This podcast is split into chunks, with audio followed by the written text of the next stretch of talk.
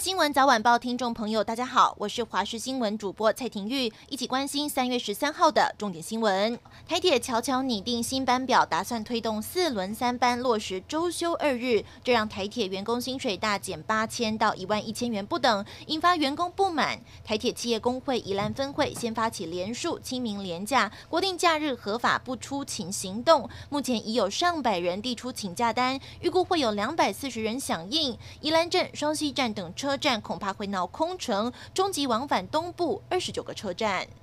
中国全国人民代表大会通过修改香港选举制度，经济民主联合等公民团体及台北市议员，三月十二号晚间到中国银行台北分行前抗议中国人大大扼杀香港自治，呼吁朝野声援香港。自从港版国安法实施以来，中国急速收紧香港言论自由，更展开大规模的抓捕。如今修改选举制度，摆明让香港自治画下终结。又收到恐攻警告，在台中一名李姓男子三月十二号上午十一点多向台北捷运发出恐吓电子邮件，内容指出要在古亭站杀人，捷运公司立刻向警方报案。同时，他也拨打台中市政府一九九九专线，扬言要到市政府放置炸弹。这名李姓男子最后是被警方逮捕。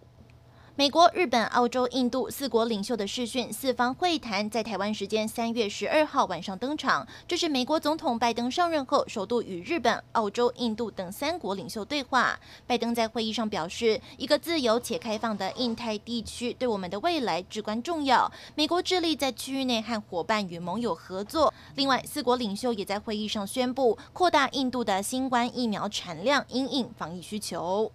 网红网妖日前自曝怀孕，闹得满城风雨。今天凌晨，她贴文承认自己没有怀孕，并跟所有人道歉。她说：“因为得知家人有喜事，试想如果能发生在自己身上会是什么样子，所以和男友拍了摸肚皮的照片，体验自己当妈妈的感觉。最直接的分享生活一直是我的个性。”网妖在贴文中这么写，但被报道后一发不可收拾，甚至被有心人制作假图，故意挑衅对话，说她是在嘲笑不孕的女性。但他说这不是他的本意。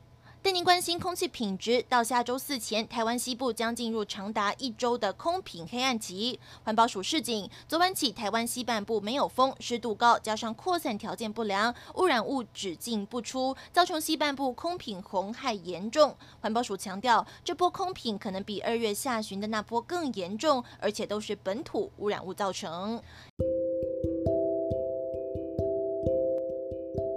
以上就是这一节的新闻内容，非常感谢您的收听，我们下次见。